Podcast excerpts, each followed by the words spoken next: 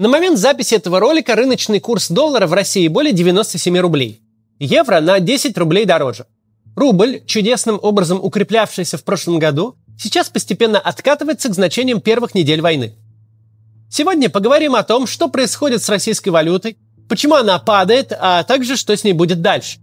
Почему мы решили об этом вообще поговорить? Просто резкие изменения курса рождают среди многих совершенно неадекватные ожидания. Если доллар дешевеет и за него дают меньше рублей, все говорят, российская экономика успешно прошла кризис, Путин круче, чем вареные яйца, ни война, ни санкции ему ни почем. Если доллар идет вверх, тут сразу начинается. Российская экономика рухнет через неделю и погребет под собой режим, денег на войну не хватит, народ взбунтуется и заводы встанут. Ни то, ни другое неправда. А вот почему именно неправда? Для кого рост доллара – это беда и разорение, а для кого звездный час – Сегодня подробно и объясним. Разговор этот нельзя начать без куска теории, к сожалению. Но вы не переживайте, мы быстро с ней закончим и перейдем к интересному. Прежде чем начнем говорить про экономическую теорию, хочу напомнить вам, что моя книга «История новой России» продается и на Амазоне тоже. Туда как раз сейчас подъехала новая партия. Обратите внимание, если вы находитесь за пределами России, покупка доступна именно на Amazon.com. Заказывать можно и в Америку, и в Европу. Но если вы в России, то на моем сайте – все ссылки в описании. Теперь начинаем. Курсы валют складываются точно так же, как цена любого другого товара, на балансе спроса и предложения. Чем больше долларов хотят поменять на рубли, тем дороже рубль и дешевле доллар, и наоборот. Это простая математика, но на практике все происходит чуть сложнее. В стране имеется Центробанк, и он умеет сглаживать колебания курса. Тут важно понимать, что это именно речь про сглаживание – ЦБ не может искусственно удерживать курс далеко за пределами рыночных значений. Но он может пресечь резкие скачки и падения, э, способные вызвать рыночную панику. Если доллару надо подражать на 30%, то это все равно произойдет. Но в силах ЦБ сделать так, чтобы это произошло не за сутки, а за месяц. И тут есть три главных способа. Первый способ рыночный. У ЦБ очень много долларов, а значит возможность создать на рынке избыточное предложение.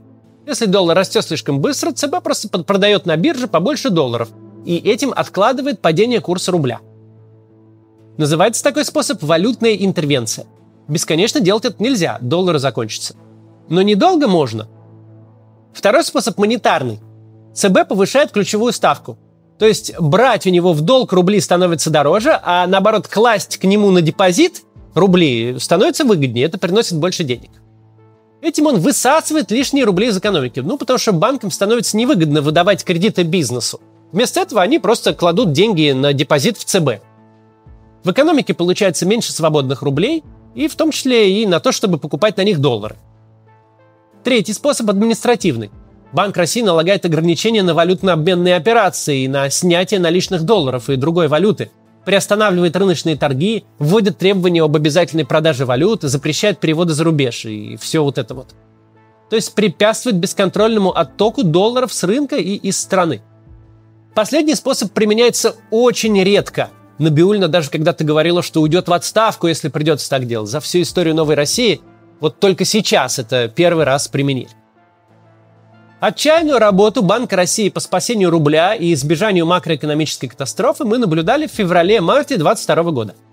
Тогда одновременно подняли ключевую ставку с 8,5 до 20%, была остановлена работа бирж, запрещены валютно-обменные операции и жестко ограничено снятие наличных долларов и евро в банках.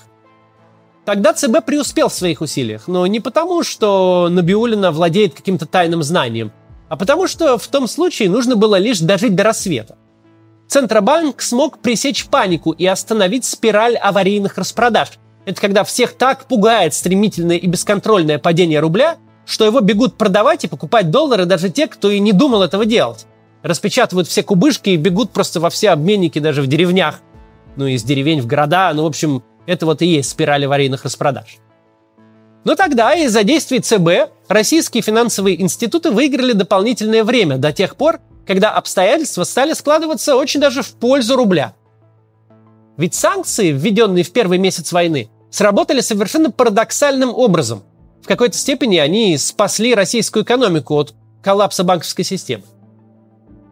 Потому что, во-первых, на ожиданиях нефтегазового эмбарго цены на российский сырьевой экспорт улетают в небеса. Так, в марте прошлого года цена на нефть поднимается выше 110 долларов за баррель, до значений невиданных с 2012 года. Во-вторых, по той же причине объем закупок нефти и газа бьет все рекорды. Все заняты заполнением хранилищ. То есть нефть очень дорогая, но все ее супер много покупают, потому что боятся, что завтра запретят это делать вообще. В-третьих, на пути вывода валюты из России, помимо внутренней стены, встает еще и внешняя. Все шарахаются от любого российского капитала, даже супербелого. В-четвертых, импортерам, главным потребителям валюты, резко становится нечего импортировать из-за санкций на импорт. Им незачем скупать доллары за рубли, потому что они не могут ничего на эти доллары теперь купить. Ну и еще в-пятых, правительство обязывает экспортеров продавать валютную выручку. То есть они не могут продолжать держать у себя доллары. Должны их продать и взять рубли. Ну и по мелочи всякая, типа приостановки там туризма в Европу и подобного. Все эти факторы обеспечивают вал долларов и евро в Россию. Но при этом ничего не вытекает обратно. И в итоге российский валютный рынок – это как ванна, где на максимум выкрутили все краны, по которым заливается валюта. Эта валюта на панических ожиданиях льется рекой, подгоняемая отсутствием санкций на экспорт. Но слив наглухо закупорен. Деньги удерживаются в стране как изнутри, так и снаружи. Валюту все продают, в первую очередь экспортеры, которые обязаны переводить в рубли э, свою выручку. Но никто не покупает ее – ведь импорта нет, и вывести эту валюту невозможно, потому что и российские банки запрещают вывод, и иностранные банки из России деньги не принимают. Так и сложилась изумительная картина. Когда на фоне тяжелейшего экономического кризиса и паники курс к лету ушел к цифрам 2016 года, ниже 60 рублей за доллар. А к декабрю рубль стал одной из самых сильных валют в мире в 2022 году. Если кратко, то так вышло потому, что валюту из России нельзя вывести, перевести или снять наличными. Все, что с ней можно делать, это продать по тому курсу, который установил ЦБ. Деньги, которые льются в страну рекой, но в стране толком ни для чего не пригодны, дешевеют. Это просто закон рынка.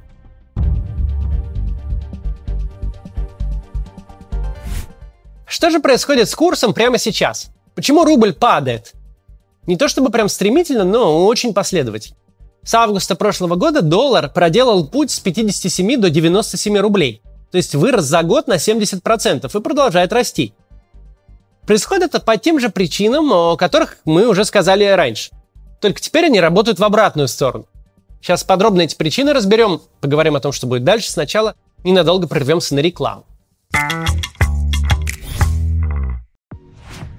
Все вокруг говорят про востребованность IT – Мол, айтишникам легко переехать, айтишники нужны везде, они могут работать на удаленке, всякое такое.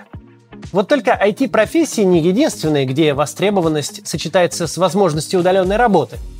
Вы можете найти себя, к примеру, в интернет-маркетинге. Это сфера, направленная на продвижение услуг в интернете. Основная ее цель – превратить посетителей сайтов в покупателей и увеличить прибыль. Такие специалисты нужны любой компании, которая продает товары в интернете, и неважно, в России она или за рубежом. Обучиться новой профессии вы сможете на курсе «Интернет-маркетолог» от Академии маркетинга МАЭД. Программа курса актуальна на нынешний год. Вы научитесь анализировать целевые аудитории, формировать УТП бренда, разрабатывать стратегии продвижения, вас научат работать не только с Google Analytics или VK рекламой, но и как использовать нейросети для создания рекламных кампаний или креативов. Также вас подготовят к международному экзамену. МАЭД – официальный представитель Нидерландского института маркетинга в России. А это значит, что вы можете получить образование и котирующийся в странах ЕС диплом из любой точки мира. Курс подойдет как новичкам, которые хотят войти в профессию, так и практикующим маркетологам, которые хотят вырасти в доходе и по карьерной лестнице. Предпринимателям тоже будет полезно, особенно тем, кто хочет самостоятельно вырастить свой бизнес. Студенты МАЭД хорошо отзываются об академии. Средняя оценка на независимых площадках 4,8 из 5. Поэтому сканируйте QR-коды или переходите по ссылке в описании и записывайтесь на обучение. По промокоду КАЦ вас ждет скидка в 10% и возможность купить второй курс за полцены. Например, SMM-профи, менеджер по маркетплейсу или директор по диджитал-маркетингу. Предложение ограничено по времени, не упустите свой шанс. Продолжаем. Итак, каковы причины падения рубля? Во-первых, очень сильно уменьшился приток валюты. Россия теперь вынуждена торговать нефтью по ценам сильно ниже рыночных и в значительной степени продавать ее только тем, кто готов покупать по серым схемам.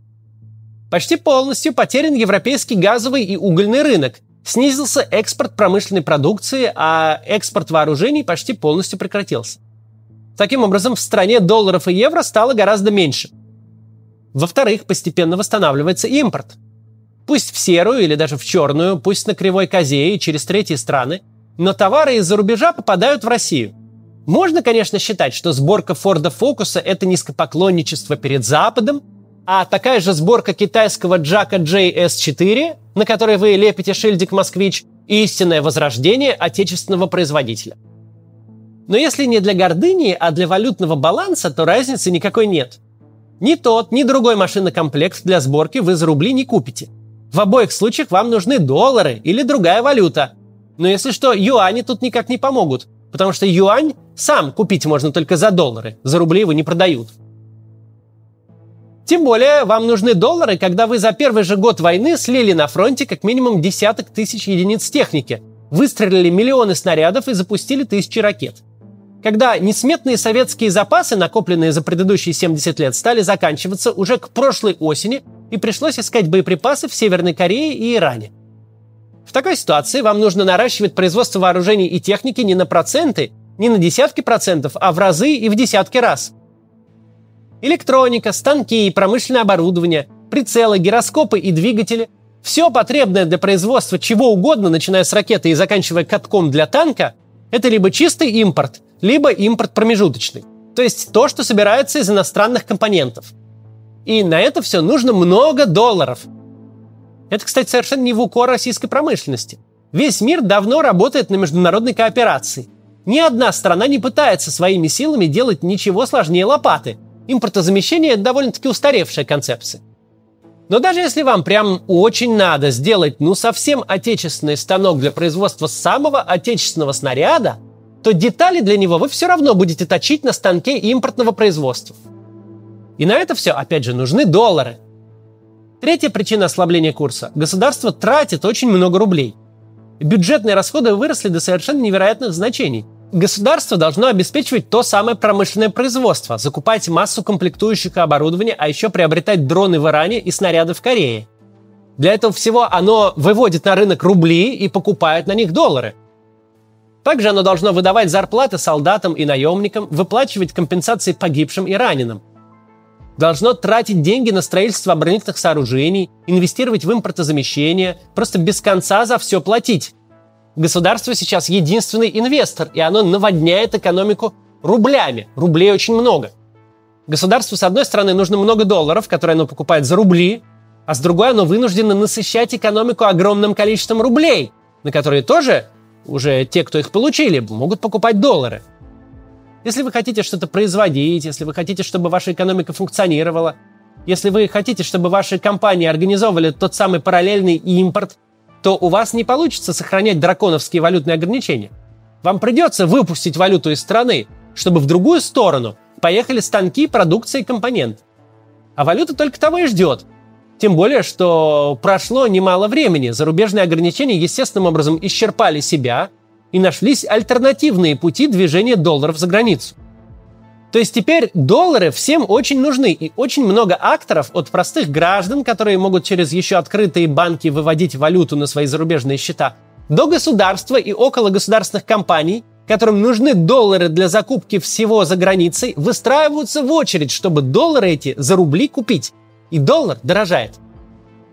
Вернемся к нашей аналогии. Приток воды в ванну сильно уменьшился. Доллары уже не очень-то втекают за счет экспорта – но тем временем все желающие уже успели насверлить дырок в дне. Валюта уходит гораздо быстрее, чем приходит.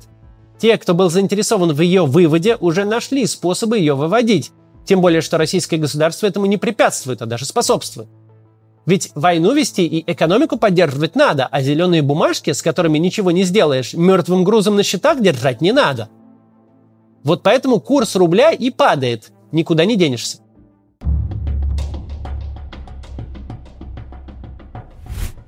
Теперь главный вопрос. Ослабление рубля – это хорошо или плохо? Для начала нужно понимать, что в России существует рудимент, оставленный большими кризисами 90-х годов. Курс доллара для общественного восприятия – главный экономический индикатор. Реальные зарплаты, рынок труда, ВВП, состояние бюджета и резервов – это для большинства людей какие-то абстракции. Россияне смотрят только на курс доллара. Настолько внимательно на него смотрят, что с 2019 года в России официально запретили уличные табло с курсами валют – Сложно прям так сходу найти еще одну страну, где есть нормативный акт, запрещающий гражданам показывать на улице не насилие, не обнаженку, а цифры. Ну, Украина еще одна такая страна. Но вот еще одну найти очень сложно. Причины запрета, впрочем, понятны. Какая-нибудь рыночная капитализация российских компаний заботит лишь тех счастливцев, у которых есть сбережения и возможность их инвестировать. А резкое изменение циферок в обменниках – это то, что нервирует сразу всех – Исторические корни такой зацикленности на курсе доллара тоже ясны. Страна переживала кризис в 94, 98, 2008, 2014 годах. И каждый большой шок в российской экономике сопровождался взлетом курса доллара. У граждан выработался рефлекс. Доллар дешевеет, значит все хорошо.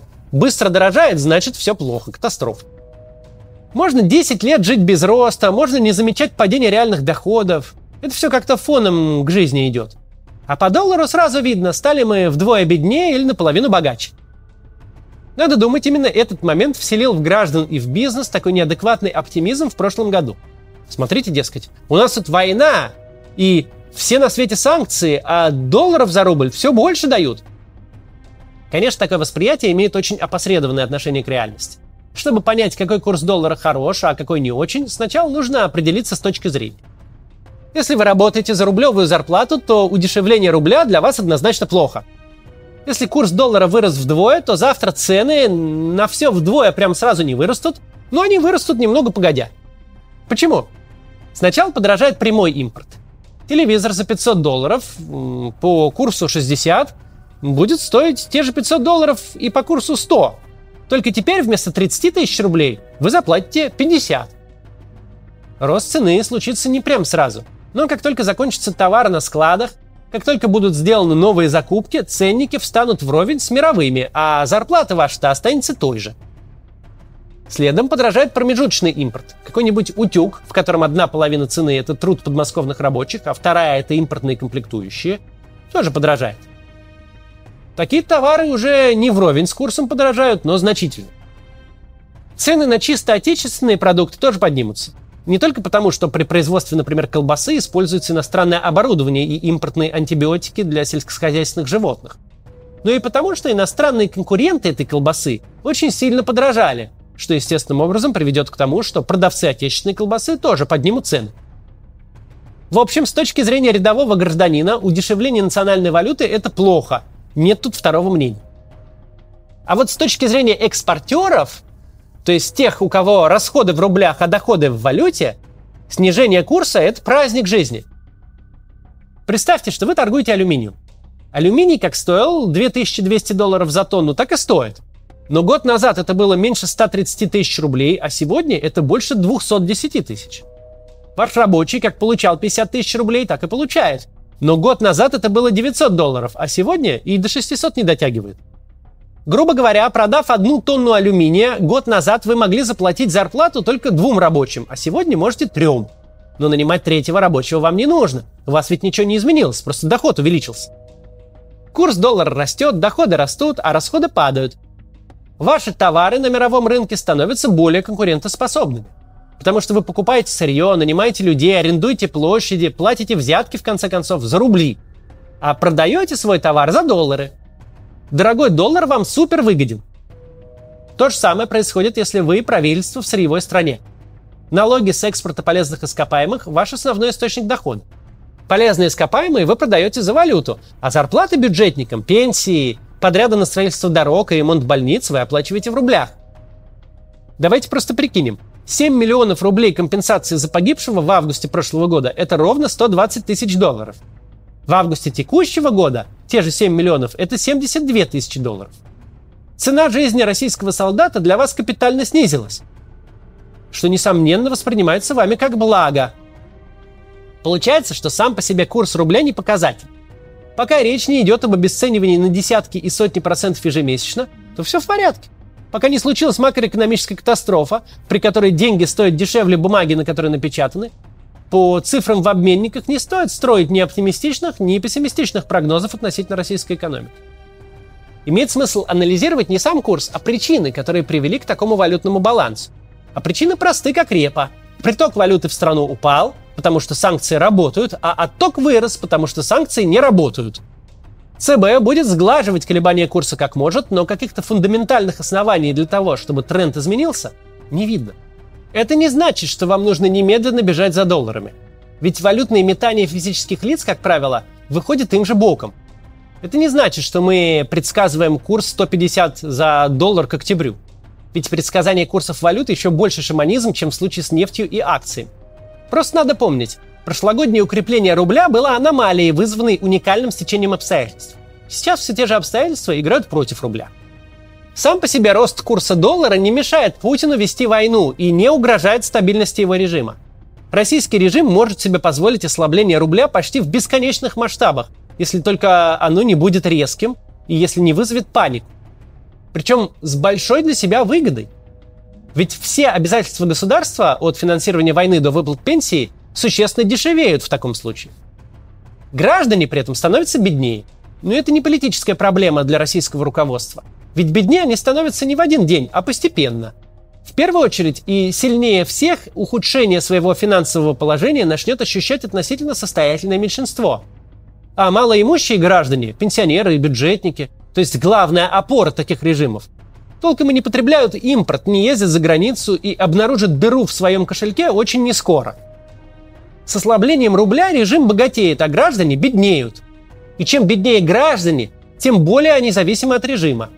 Поэтому совершенно неправы те, кто, глядя на падение рубля, рассчитывает, что режим станет меньше пить, то есть меньше творить кровавых глупостей. К сожалению, нет. Это люди в России просто станут меньше есть, что ни на что в данном случае не повлияет. До завтра.